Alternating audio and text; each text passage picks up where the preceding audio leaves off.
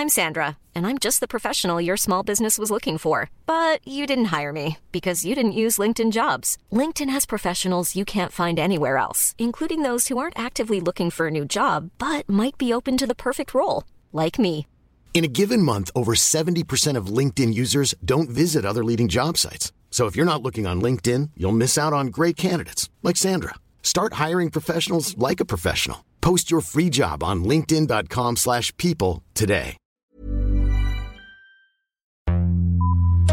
Vox Polony.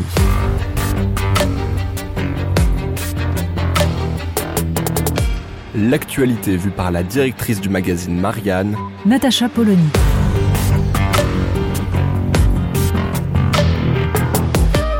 Vox Polony. Que faire quand on est candidat à l'élection présidentielle pour le Parti socialiste pour tenter d'exister? Quand on n'a pas l'ombre d'un programme ou d'une vision pour la France Quand même votre parti vous choisit par défaut, sans conviction, parce qu'il faut bien être présent à l'élection reine On se souvient que le Parti socialiste eut autrefois une clientèle, un électorat captif. Et l'on bat le rappel avec tambours et grosses caisses. La promesse d'Anne Hidalgo de doubler le salaire des enseignants à l'échelle d'un quinquennat relève d'une partition somme toute classique. La mesure n'est pas chiffrée, et la France insoumise elle-même se paie le luxe de moquer un parti socialiste qui, autrefois, avait une culture de gouvernement. Désormais, on peut dire n'importe quoi. Méfions-nous, la dernière fois que le Parti socialiste a lancé une proposition irréaliste à laquelle son auteur ne croyait pas pour exister dans une campagne où sa victoire était totalement improbable, ça a donné les 35 heures. À ceci près qu'une augmentation massive du salaire des enseignants serait, elle, souhaitable et nécessaire. C'est là toute la nuance. Encore faut-il s'entendre sur les modalités. Encore faut-il surtout avoir un projet pour l'éducation nationale. Voilà déjà longtemps que les socialistes, comme les autres partis, ont abandonné toute réflexion sur l'école. La promesse de François Hollande de créer 60 000 postes dans l'éducation nationale, et non 60 000 postes de professeurs, détail qui avait échappé à beaucoup, lui a servi de programme en la matière. Et les idées de Vincent Payon sur la refondation de l'école se sont limitées au renforcement du socle commun et davantage de numérique dans les classes. Benoît Hamon, éphémère ministre qui n'a pas fait sa rentrée, n'a pas davantage brillé en tant que candidat.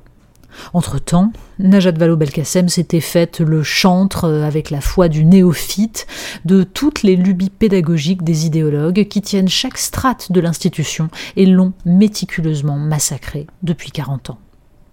Commençons par le bilan. Le diagnostic sur la paupérisation des enseignants est enfin posé. C'est une des fautes de Jean-Michel Blanquer de n'avoir pas, dès son arrivée au ministère, lancé la revalorisation comme une des principales urgences.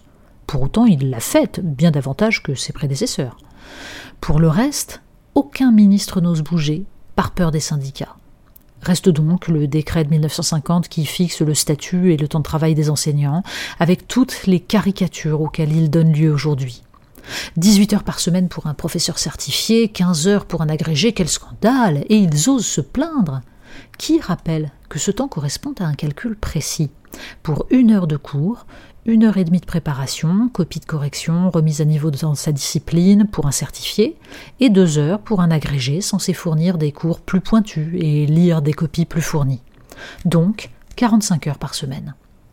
C'est en fait davantage pour les consciencieux, pour les impliqués, et moins pour les paresseux qui recyclent chaque année le même cours.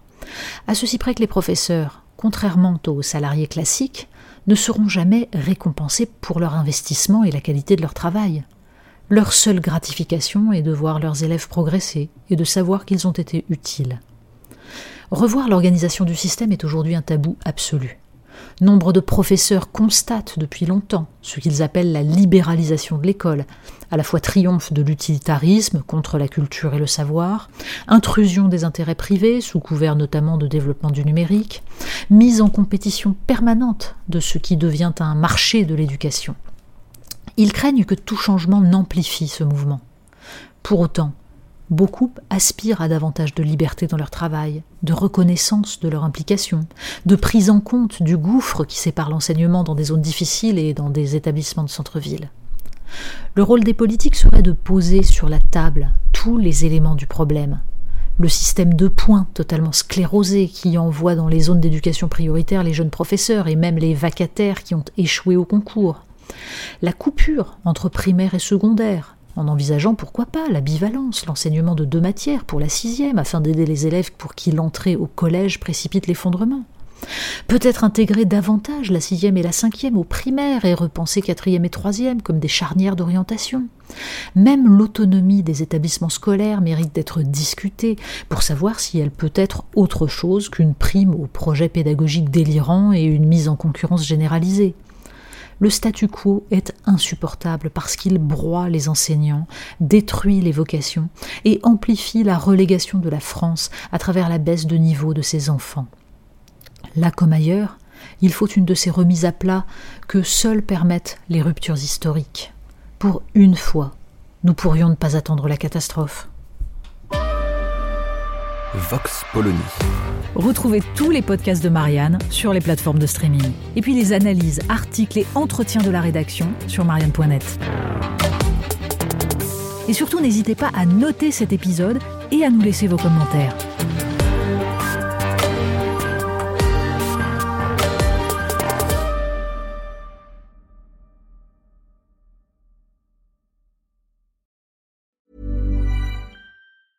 Mom deserves the best, and there's no better place to shop for Mother's Day than Whole Foods Market. They're your destination for unbeatable savings, from premium gifts to show-stopping flowers and irresistible desserts. Start by saving 33% with Prime on all body care and candles. Then get a 15-stem bunch of tulips for just $9.99 each with Prime. Round out Mom's menu with festive rosé, irresistible berry chantilly cake, and more special treats. Come celebrate Mother's Day at Whole Foods Market.